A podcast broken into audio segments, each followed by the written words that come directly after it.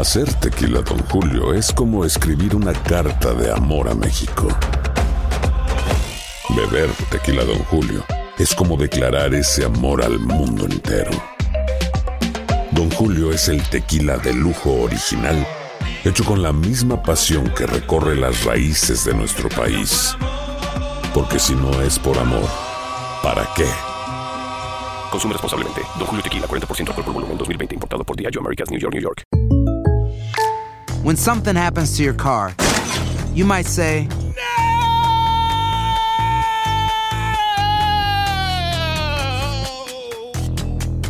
My car. but what you really need to say is something that can actually help. Like a good neighbor, State Farm is there. And just like that, State Farm is there to help you file your claim right on the State Farm mobile app. So just remember, like a good neighbor, State Farm is there. State Farm, Bloomington, Illinois. Boost Mobile tiene una gran oferta para que aproveches tu reembolso de impuestos al máximo y te mantengas conectado. Al cambiarte a Boost, recibe un 50% de descuento en tu primer mes de datos ilimitados. O, con un plan ilimitado de 40 dólares, llévate un Samsung Galaxy A15 5G por $39.99. Obtén los mejores teléfonos en las redes 5G más grandes del país. Con Boost Mobile, cambiarse es fácil. Solo visita boostmobile.com. Boost Mobile, sin miedo al éxito. Para clientes nuevos y solamente en línea, requiere AroPay. 50% de descuento en el primer mes requiere un plan de 25 dólares al mes. Aplican otras restricciones. Visita boostmobile.com para detalles. Si no sabes que el Spicy McCrispy tiene Spicy Pepper Sauce en el pan de arriba y en el pan de abajo, ¿qué sabes tú de la vida? Para, pa, pa, pa. Escuchas los podcasts de Buenos Días América, compártelos y ayúdanos a informar a otros. Ya tenemos listo a Horacio Medina, experto en el tema petrolero y también ex gerente eh, de PDVSA, la petrolera venezolana. Muy buenos días, ¿cómo está? Gracias por estar con nosotros, también enlazado en nuestro Facebook Live. Sí, muy buenos días. Muchísimas gracias a ustedes. Un privilegio estar acompañándolos en esta mañana, aunque no haya muy buenas noticias, ¿no? Sí, la verdad es que no, pero sí quería entrar en contexto y que usted nos explicara cómo se logra firmar este acuerdo finalmente y qué fue lo que se acordó. Bueno, fíjate, en primer lugar debemos decir, es, es- es un acuerdo que va en, en el camino correcto, en la dirección correcta, de un cierre de producción de alrededor de unos 10 millones de barriles. Cada uno de los países más o menos estimó un 23% de reducción, la cuarta parte de su producción como aporte. Sin embargo, es importante tener en cuenta que esto no es suficiente. El estimado de la reducción en la demanda a nivel mundial es de alrededor de 30 millones de barriles diarios. Eso quiere decir que si hay un acuerdo para cerrar 10 millones a partir del mes de mayo, todavía hay 20 millones de barriles que estarían por allí, aparte de los que hay en inventario, estarían por allí en producción. ¿Qué quiere decir esto? El mercado pues lo percibe de esa manera. Y lo que hemos visto en la mañana de hoy es un desplome brutal con relación al precio del WTI, el crudo marcador que nosotros tenemos en Nueva York, que hoy en día se está cotizando alrededor de 11.50 dólares por barril en este momento, versus más o menos 27 dólares que teníamos al comenzar el mes. Esto implica una reducción de 16 dólares por barril en tres semanas. Y además vemos también el Brent, que está por debajo de los 26 dólares por barril en este momento, que es el marcador que se cotiza en Londres. Esto quiere decir que obligatoriamente muchísimas empresas se van a tener que cerrar producción, aunque no estén en el acuerdo, porque a 11 dólares por barril el WTI, la mayoría de la producción no va a ser rentable, por lo tanto muchas empresas tendrán que cerrar. Esto es una muy mala noticia, eh, en especial y en particular para los productores de crudo más costosos. Ponemos un ejemplo. El crudo que está no convencional de los Estados Unidos, en Texas, Dakota y en todos estos sectores que ha sido el gran boom, ese es un crudo que no se puede producir por debajo de los 25 dólares por barril. Eso quiere decir que en este momento, si el precio fuese constante de 11 dólares, estarían perdiendo 14 dólares por barril producido, lo cual es insostenible. Igual ocurre con producciones en Colombia, que conocemos perfectamente bien, con unos costos de producción en sus crudos pesados que superan los 30 dólares por barril, tampoco va a poder producir estos precios. Y igual ocurrirá en Brasil, igual en Argentina, en Ecuador, en fin, realmente es impactante. Pero también se afecta a Rusia, que quizás, quizás, eh, evidentemente, y ustedes lo dijeron correctamente, eh, sin duda alguna la pandemia de- del COVID eh, causó una debacle para la cual nadie estaba preparado, pero también es cierto que existía una guerra de precios entre Arabia Saudita y Rusia, a la cual Rusia se negó a llegar a un acuerdo que hubiese podido quizás frenar un poco esto si se hubiese tomado la decisión en enero, como lo pidió el Reino de Arabia Saudita. Pues bien, la situación es que tampoco para Rusia será rentable producir. Quizás los únicos que van a mantenerse en producción son precisamente los miembros de la OPEP del Medio Oriente. Arabia Saudita puede producir crudo a 10 dólares por barril y todavía tener un margen pequeño, pero un margen de ganancia. Así que la, situación yo la veo muy complicada. Obviamente para el bolsillo nuestro y aquí en los Estados Unidos y muchas, pues es muy bueno. La gasolina bajará por lo menos a un dólar 30, un dólar 20, precio que no veíamos desde hace por lo menos 22 o 23 años, ¿no? O sea, entonces eso en este momento, ah, qué bueno que esto ocurra. Pero la verdad es que lo que se ve hacia adelante, si se mantiene esto, es realmente muy complicado porque muchas empresas van a cerrar y la producción de crudo se va a caer drásticamente en los Estados Unidos y en otros, en otros países alrededor del mundo.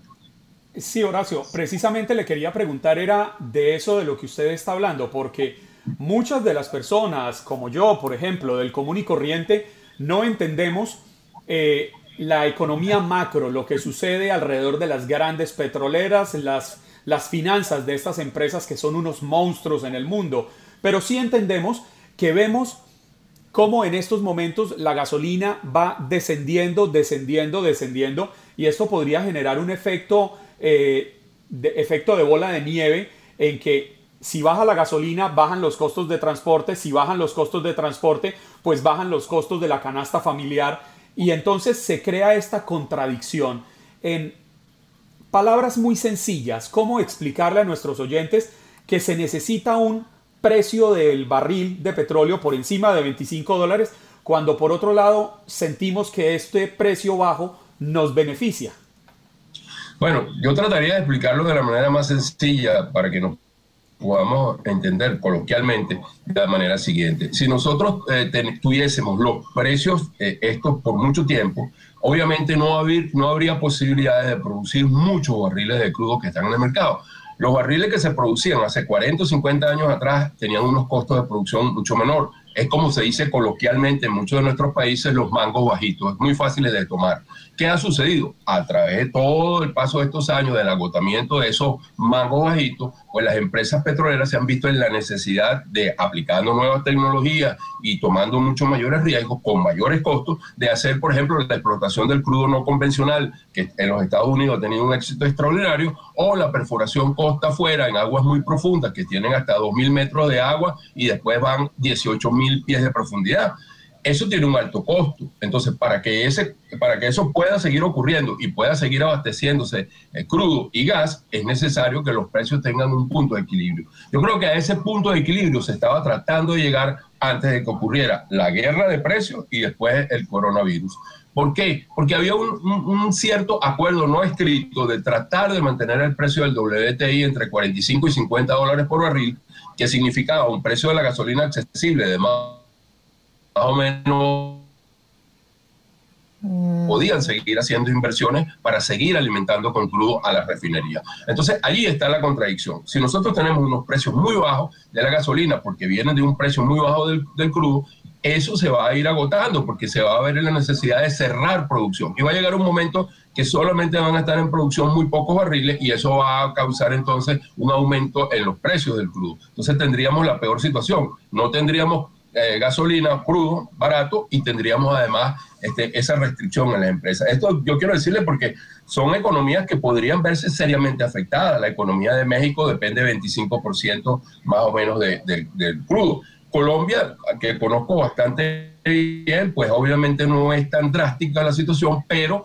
todo ese progreso que ha habido y las posibilidades de explotar petróleo no convencional en el área del Putumayo, que era una gran oportunidad para Colombia, se, desvanece. Igual en Argentina, eh, grandes eh, reservas de crudo no convencional no van a ser producidas. Guyana, que era una expectativa tremenda eh, que, que, existía, pues sencillamente no va a seguir desarrollando.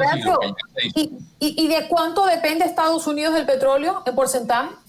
Bueno, yo creo que se ha hecho bastante dependiente, sobre todo desde el punto de vista de la seguridad social. Los Estados Unidos llegaron a producir, a, entrado el mes de enero, 13 millones de barriles. Si estos precios se mantienen, yo creo que al final de año esa producción va a estar por debajo de 9 millones, casi con toda seguridad. Eso sería perder 4 millones de barriles de producción nacional con un precio razonable y dentro del territorio para tener que volver a tratar de importar para mantener ese, ese crecimiento tremendo que va a tener la economía. Lo que quiero decir es con esto es, si se cierra la producción y se pierde esa producción, recuperarla tiene un costo adicional. Y cuando venga la recuperación económica, porque va a llegar después del coronavirus, en algún momento vamos a necesitar mucho más combustible y no va a estar disponible. Entonces, aquí hay que verlo con sumo cuidado. Yo creo que, que de verdad creo que nadie gana con estos precios tan bajos. Todos vamos a perder, aunque lo, lo que decía el amigo es, es cierto, eh, desde el punto de vista de mi economía personal, pues yo me siento muy feliz, aunque ahorita no hay mucho que, que transitar, ir a una estación de servicio y ponerle este, gasolina a un dólar treinta, una maravilla.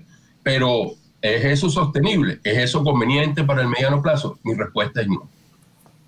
Horacio, eh, esa misma estrategia de regular los precios, de ponerse de acuerdo para regular los precios, la han utilizado empresas de otros sectores. Le pongo un ejemplo de lo que sucedió en Colombia, como usted bien lo debe saber, eh, los cuadernos que usan nuestros hijos para ir a las escuelas. Las empresas productoras de cuadernos se pusieron de acuerdo entre ellas de forma privada y mantuvieron el control de los precios de los cuadernos, violando la ley. ¿Por qué las empresas violan la ley si se ponen de acuerdo para regular los precios entre ellas y no violan la ley a manera internacional los países para regular los precios del petróleo? Bueno, fíjate, hay, algo que es importante. Obviamente, eh, desde el punto de vista de la, de la visión de los países como Arabia Saudita, por ejemplo, ellos sostienen que ellos no tienen por qué sacrificar su nivel de producción cuando ellos son los productores de costo más bajo. Entonces, cada vez que ellos cierran, lo que están permitiendo es que productores de costo más alto entren en el mercado mientras que ellos están cerrando. Esa filosofía ellos la podrían aplicar, de hecho ahorita la aplican, porque ellos a, a 12 dólares, a 11 dólares por barril pueden seguir produciendo. Los países que tienen altos costos no van a poder seguir produciendo. Entonces, Arabia Saudita bien podría decir, bueno, no importa, que esto siga así hasta que esos países eh, terminen con su producción de crudo, pero eso causaría un, impacto en la economía global. El mundo está absolutamente globalizado. Entonces, yo, yo creo, a mí no me gusta eso porque suena la, el punto de vista de carteles o de acuerdos por debajo, pero hay unas discusiones desde el punto de vista de lo que conviene para el crecimiento global, de la economía global, para que se mantenga la posibilidad de acceso a, esa economía, de que existan unos precios razonablemente equilibrados. Obviamente, a nadie tampoco le gusta un precio de 100 dólares por barril, y seguramente que los más beneficiados a 100 dólares por barril serían los árabes, en todo caso pero eso tampoco le conviene, porque eso iría en detrimento de muchas otras economías. Así que es, un problema bien complejo. Como te dije anteriormente, había un acuerdo no firmado, no público, pero un acuerdo de tratar de mantener el precio del crudo entre 45 y 50 dólares por barril, que permitía un precio razonable desde el punto de vista eh, de la gasolina, de los combustibles, que permitía el, el, acceso a nuevas fuentes de crudo mucho más costosos y que al mismo tiempo eh, no influía de una manera muy negativa en la economía a nivel global. Por pero, eso, uh -huh. me, me, queda, sí, me quedan un par de minutos, pero yo no quiero que tú te vayas sin que me respondas al menos en segundos tema Venezuela la oh. conoces muy bien porque, wow, te toca hasta en el corazón, ¿no? La sí. verdad. Pero el pasado 8 de marzo, ese día Arabia Saudita y Rusia eliminaron un acuerdo para contener su producción nacional. Uh -huh. eh, háblanos un poquito de la actualidad y de lo que se espera para Venezuela en tema de petróleo. Bueno, mira, en Venezuela hay una catástrofe absolutamente total, total, en lo humanitario, en lo social, en lo político y en lo económico. La empresa de petróleo de Venezuela, el país, Venezuela, producía en 1998 3.450.000 barriles diarios. Hoy, wow. hoy, la producción de Venezuela es 600.000 barriles por día y la tendencia es al cierre. ¿Por qué? Porque con estos precios no se puede seguir produciendo el crudo pesado de Venezuela, que es muy costoso. No hay ninguna producción de gasolina en el país. Venezuela en el 98 producía 350 mil barriles diarios de gasolina. Hoy la producción es cero. No hay producción de gasolina porque las refinerías están para por falta de mantenimiento, falta de inversiones, falta de crudo, falta de todo. Entonces, la, la, la, la proyección es terrible porque Venezuela depende en un 90% de su oh, producción de crudo. Uh -huh. 90%. Has escuchado el podcast de Buenos Días América. Gracias por preferirnos y no olvides compartirlo.